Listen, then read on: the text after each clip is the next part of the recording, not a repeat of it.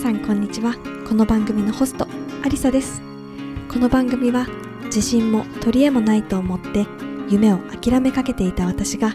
マインドワークや自己理解を通して夢を実現させたことをきっかけに自分の夢に向かって歩み出したいあなたへ送るポッドキャストです。一生で一度の人生自分で決めた道を歩んでみませんか？それでは今日も始まります。皆さんこんにちはアリサです。いかがお過ごしでしょうか？この間バレンタインデーでしたね。どんな風にお過ごしでしたでしょうか？日本でね過ごしてたバレンタインデーはまあ今は少し変わってるのかもしれないんですけど私が学生だった頃って特に女の子たちがあのチョコレートとかねお菓子を作って交換してなんか一応学校にお菓子持ってくるのいいんだっけって感じだったんですけどその日だけでは先生たちもね先生たちにあげれば許してくれるみたいな感覚があったなっていうふうに思っています。そしてあの学校を卒業してまあ社会人になってからはですねあの幸い会社はあのそういうあのなていうんですかバレンタインデーにチョコレートをあの女性社員が買って持っていくみたいな文化が幸いなくってですねあの私そんなことも考えもしなかったんですけどあの今度ね自分がのあの新しくね後輩の子が入ってきた時にその子がチョコレートを持ってきててあそんなの気にしなくていいんだよっていうのをね言った記憶があります。今どうなんですかね？昔私の母が働いてた会社はこう女性のあの人たちでお金を出し合って男性の人たちにプレゼントするっていうのがあって私その母親のバレンタインの買い出しに毎年あのついていってで自分のを買ってもらうっていうのをやっていたなっていうふうに思います。なんかこうスーパースーパーじゃないなデパートか。デパートの催事でこうバレンタイン特集みたいなのがやってるじゃないですか。あの東京のね大きいデパートだと。もうそれに行くのがすごい楽しみだったなっていうふうに思います。であの学生時代私あのデパートに入ってるパン屋さんで働いてたんであの同じねあの建物の中にそのバレンタインのあの催事場があってあのものすごい混んでるんですよ。だからものすごい混んでるからちょっと手伝ってほしいとかって言われたりするぐらいあの目玉デパートとしてはね目玉の催事だったななんていうことを思い出しました。でイギリスはどうかっていうとあのまあ、今、まあ、性別は関係なくこう大切な人にあのいつものね感謝の気持ちと愛を伝えるっていう日になっています。で SNS でね素敵だなと思って見つけたのがあのハスバンドトゥハスバンドっていうこうあの旦那さんから旦那さんへっていうカードを見たっていう投稿をあのツイッターでね他の人が投稿してるのを見てああいいなっていうふうに思いました。なんかねこうそういうなんだろうこう結構男性から女性に花束を贈るとか女性から男性にチョコレートを贈るとか、まあ、それはそれでね素敵なことなんだけれどもその別に全員がそうでそうなわけではなくってその何て言うんですかね商業的に生み出されたこのマーケティングのね一種であるから、まあ、それはそれで楽しむの OK だしなんかそれここにねあのその大多数じゃなくても自分も大切な人に大切な人にね愛を伝えるっていうのも大事なのかななんていうのをねこうリマインドをしてもらいました。で私もね花束をもらって私その全然バレンタインにそれをもらうっていうね感覚がなかったので正直あのびっくりしたんですけど花束もらってすごくねあ嬉しい気持ちになりました。やっぱりお花もらうの嬉しいですよね。私は結構嬉しい派なんですけど、まあ、私の友達でお花もらっても困るっていう子もいるかもしれいいたななんて思うんですけど私はすごくお花をもらったりお花を送ったりするのはすごく好きなんですよね。あのお花が好きな人にもちろん持っていくんですけどなんかこう自分で買うことってあんまりなかなかないじゃないですか積極的にねこうあのスーパーで買ったりすることはあるけれどもこうなんかブーケとしてねあの買ったりするのって自分ではなかなかなくってこうよくね人からもらうっていうものが多いのかなっていうふうに思います。でこう記念のね節目だけじゃなくてもなんか日常でこう友達の家に遊びに行く時に持っていくのとかっていうの私すごく好きでなんかこう笑顔が見れるっていうか渡した時にはお花だっていうその顔が笑顔が見たいっていうのがあってなんかお花もらったり送ったりするのすごく好きだなっていうふうに思います。なんか新しい日本でね結構引っ越ししてたんですけど、まあ、結構って言ってもまあ2回3回ぐらいですけど、まあ、その時になんか最初にねお店を探すのはパン屋さんとお花屋さんを新しい街に移ったら探すっていうのが必須だったなぁなんていうふうに思っています。今もね新しい街に移ってきてあのお花屋さんとパン屋さんはお気に入りのをね見つけたのでバッチリだなぁなんていうふうに思っています。で振り返るとね去年の今頃去年のバレンタインの頃っていうの私コロナにかかってたんですよね。で初めてコロナにかかって1週間まあ1週間以上だな。10日間ぐらい結構具合が悪くてですね。バレンタインの当日もあの当時はねまだあの全然具合が良くなくって出かけることもね本当はレストランに行こうとして予約してたんですけどキャンセルをしてねあのベッドであのしくしく泣きながら 寝てたななんていう風に思い出しました。そんな日からねなんか1年経ったななんて思うとね本当に時の流れが早くてどうしようっていう風にねびっくりするくらいなっています。ということでねそんな2月、まあ、2月ももう真ん中でねもうなんか本当に1ヶ月半2023年になってから1ヶ月半なんだっていうふうに思います。まだねこうあのなんかノートに日付書くときに22年って書いたりして違う違う23年だとかやってるんですけどもうね2ヶ月が過ぎようとしてるんだなーなんていうふうに思います、まあ、徐々にねイギリスも春らしく春の気配かな？春らしくって言ったら言い過ぎかもしれないけどあの朝ねこう通勤であのロンドンに行く時はあの朝早くね電車に乗るんでその家からね駅まで歩いてる時って結構暗かったんですよね。でも今、まあ、だいぶそれが明るくなってきてあの日の出とね空がちょっとピンク色になっているのを見ながらねあの歩くことができてすごくね寒いんだけれどもなんか気持ちくてあもう少しで春が来るんだなっていうのをね今か今かと待っています。結構ね周りの人もなんかもうすぐ春来そうだねよしよしって感じでねみんなちょっとワクワクしているような気分気持ちですね、まあ、そんなね今日はワクワクし楽しい話とともに本題はですね、まあ、ストレスについてのねマネジメントっていう話をしたいなっていうふうに思います。で私も自分であの本当にねストレスとの向き合い方って本当に大事だなっていうのをね改めて実感しているんですよね。っていうのも本当にあの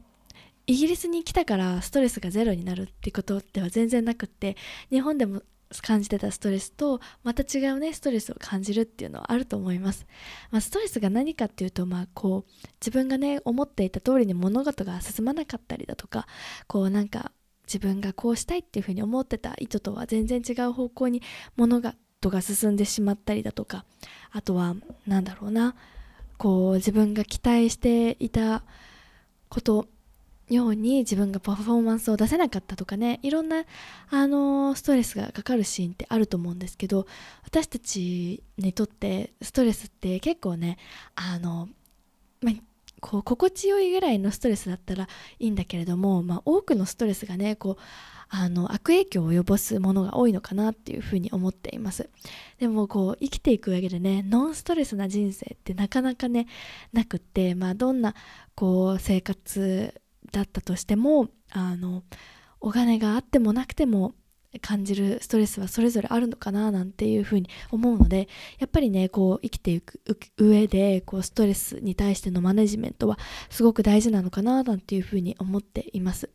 ていうのもね私あの日本で働いてた時ものすごいもうストレスストレスストレスっていう感じでした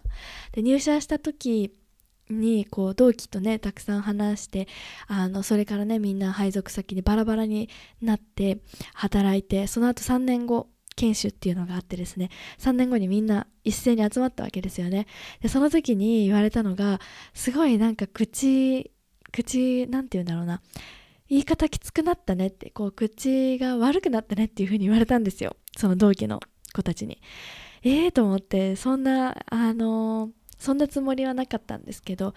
猫かぶってたつもりはなかったんですけどあのすごくね多分当時ものすごくこうストレスフルな環境にいてこう愚痴というかこうなんだろうななんでこんなうまくいかないんだろうなみたいなもうプンプンみたいな感じで毎日その朝からね夜までそんな感じで働いてたので、まあ、使う言葉もなんか自分も余裕もなかったしどんどんそういう風になっていったのかななんていう風に思います。まあねこう久しぶりに会った人たちにそういう風に言われるのは結構ショックでね。ああストレスとのマネジメントっていうところはね当時思ってなかったので、まあ、ストレスかかったらまあちょっと美味しいものを食べて寝るかみたいな感じだったんですけど今はねあのそれだけで終わらせないことが必要だなっていうふうに思っています。というのはこう、まあ、そうやってねストレスをこうずっとずっと毎日ちょっとずつちょっとずつ溜まっていってこうなんあの針の糸が切れるっていうんでしたっけ？なんか糸が切れるようにプチンとねこう爆発したんですよね。もうこれ以上無理だっていう風になった時にそこからこう回復する一回こうもうズドンってあのこう精神的に落ちてしまってそこから戻ってくるまでに結構時間がかかったんですよね。からそうやってこうズドンとなる前にこう日々積み重なっていくストレスを少しずつリリースしていくっていうことが必要なのかななんていうふうに思っています、まあ、そこのねあの経験から私も学んだので今もねあのストレスを感じた時にどういうふうにやってるかっていうのをねあのお話ししたいなっていうふうに思います。で私もこう今こうやって話したりだとかこう自分もコーチをやっていたりだとかで日本の会社をストレスだと思っていた会社を辞めてイギリスで新しい会社に就職してってやってるわけですけどじゃあストレスが一切ないかっていうと全然そんなことないんですよね。自分の今働いているポジションで感じるストレスはまた前感じてたものとは違うストレスでを感じるしこう生活面でのね日本と日本がねやっぱり便利なだけあってこう不便に感じるところもやっぱり多いんですよね、まあ、そこで感じるストレスだったり、まあ、種類は違えどやっぱりストレスっていうのはかかるものかななんていうふうに思います、まあ、それをね、まあ、どうマネジメントしていくかこうこう自分とねうまく付き合っていくかっていうのがポイントだと思うんですよね。そんな話です。で1つ目はまずそのねストレスを感じてる状況に対して受け止めてあげるっていうことです。っていうのもあのなんかもうストレス感じてるダメだダメだストレス感じないなんていうあの全部ね跳ねのけるっていうのは結構ね難しいと思うんですよ。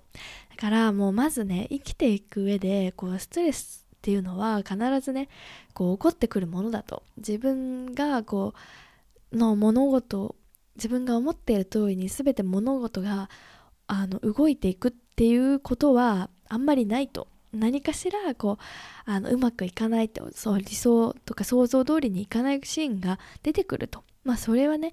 まあそんなこうカリカリしないでちょっとねそういうことがあるんだともうね。そこはねあの起こることを前提に受け止めていくっていうことが必要かなっていうふうに思います。で受け止めてね受け止めてあげた後じゃあリリースこう手放すために何ができるかっていうところなんですけどあのこう物理的なアプローチと、まあ、精神的なアプローチがあるかなっていうふうに思っていてもうままさにね私先週から今週にかけてこう仕事でねあのちょっとこういっぱいいっぱいになっている状況が続いてたんです。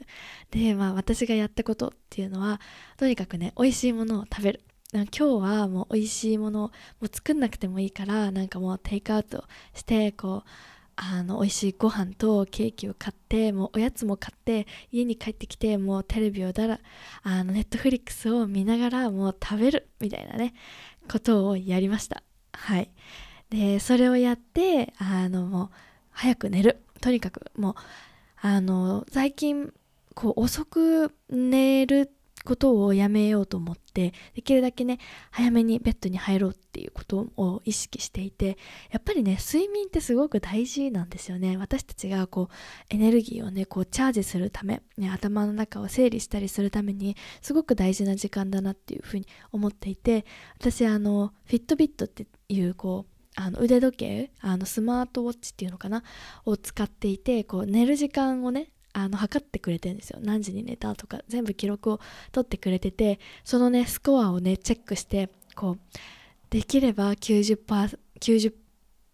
90点以上を取りたいみたいなねあのゲーム感覚であの毎朝ね起きたら今日何点だったかなとかっていうのをやってます、まあ、それだけねこう睡眠にはこうあの体と心と頭を休ませるためにすごく大事だと思ってるので美味しいものを食べてあのしっかり歯磨いて寝るっていうことをねあのもうストレスだなってこうちょっといっぱいいっぱいだな疲れちゃってるな私って時はあの積極的にやるようにしてます。でお風呂にね入ったりシャワーだけではなくってこう湯船に浸かってちょっとあのリラックスするっていうこともねあのやってます。バスソルト入れてとにかくこう何でも自分の好きなことでいいんですよね。アロマキャンドル炊くでもいいしあの香水家具でもいいしこう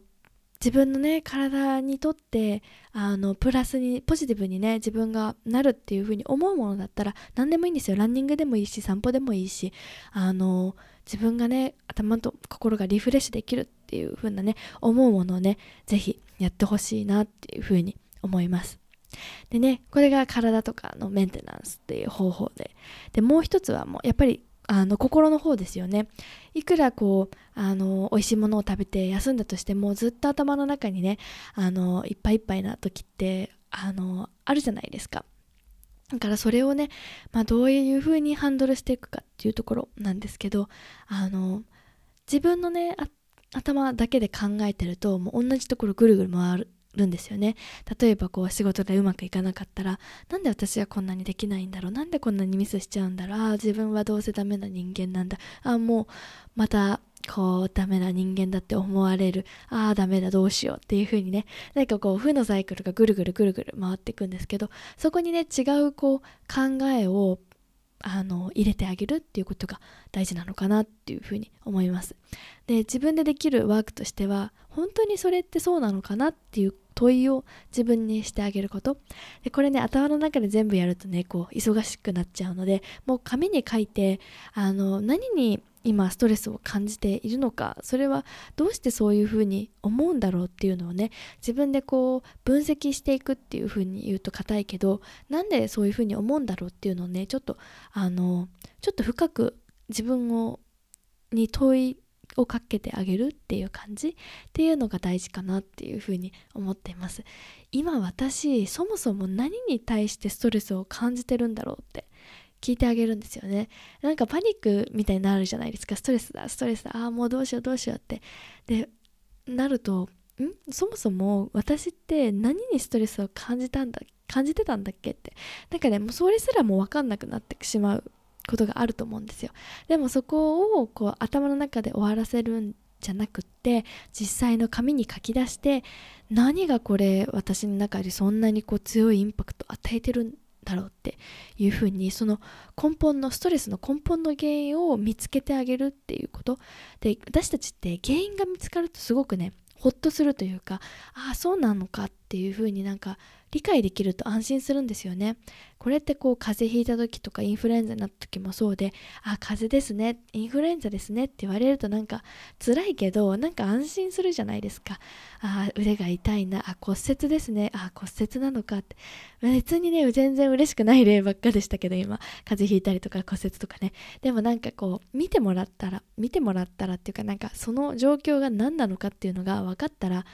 こう分からない前の状況よりは少しこうもうそれからね何がやったらいいのか分かるからもう安心するんですよね。それがそのストレスを感じている時も同じかなっていうふうに思っています。でねあとねこうあの私この間イギリスとかねやっぱメンタルヘルスに関してのアクセスってすごくこう簡単だなっていう簡単にこう手,、えーと手が届くあの身近な存在だなっていうふうに思いました。それは何でかっていうとこの間こう週末にねそのあのあちょっとストレスを感じてるな私って思った時にあの雑貨屋さんにね入ったんですよ。そしたらねこうストレスをあの減らすためのあのチップスを書いたあの 100, 100個のチップスを書いたあのカードを売っててでもそれねそんなに高くないんですよ5ポンドぐらいだったんですよねだから本当に1000円しないぐらいでこうそういうなんか可愛いあのカードが書いて私のインスタグラムのストーリー見てくださった方見たかなっていうふうに思うんですけどなんかね可愛いカードにそうあのストレスをあの減らすためのようなねこう優しい言葉が書いてあるんですよね。でじゃあ今ねちょうど今目の前にあったのを読むとあ読みますね。Act as if you are your own best friend. Be kind and supportive. っていうカードが目の前にありました。そうだから自分をね、あのベストフレンドのように振る舞ってベストフレンドに振る舞うように振る舞ってあげようと優しくねそしてこうサポーティブであってねっていう風にあの書いてあってうんそうだよなそうだよなとかねもう本当にあのそういうこうなんだろうこう自分が客観的になれるというかねそういうアイテムも持って置くっていうのが必要なのかなっていうふうに思いました。そのそういうふうなお気に入りのカードでもいいし本でもいいしあの言葉でもいいしビデオでもいいしね。たくさんねこうリソースっていうのは今の時代あると思うんですよ。だからそういうふうに自分の心にタッチしてくれるこう自分の心の支えになってくれるそのカードだったり本だったりね。もちろんね人ですよ。人がだったらとってももっといい。その自分のコーチでもいいし家族でもいいしパートナーでもいいしオンラインで知り合った人でもいいしし自分のねあの気持ちをこうちょっとね楽にしてくれる方法を持っておくっていうのが大事かなっていうふうに思います。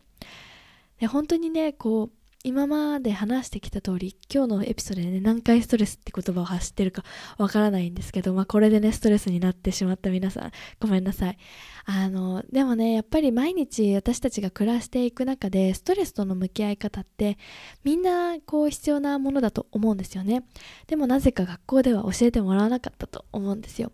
まあそういうふうに知らないままこう大人になって働き始めてこうすごく辛い状況にいてどうしていいかわからないっていう風に直面したのがあの過去の私だったのでこう今聞いてくださってる方の中にもやっぱりあのストレスに感じたことがねまあ多かれ少なかれ今日もあったんじゃないかなと思います。今日かね先週かわからないけれども。でもそういうあのストレス感じる自分も自然だし感じることに対しても、うん、おかしいことではないからそれをねこううまく包み込んでリリースしてまたねこう心地いいところに戻ってこれるように進めていってほしいななんていうふうに思います。そしてねあのそう。ねちょっと今日のねストレスの話はこれでおしまいなんですがあの新しいねプログラムをローンチしました。で2月のね募集はあの締め切りをさせていただいたんですがねまた3月にねあの3月から始める方の募集をしますのであの募集のね期間がはあの私のニュースレターニュースレターっていうと堅苦しいけどアリピーの日記っていう形でねメールでねお知らせをお送りしているのであのこのポッドキャストのリンクにその登録のリンクがありますのでぜひね気になる方あの登録していただければなというふうに思います、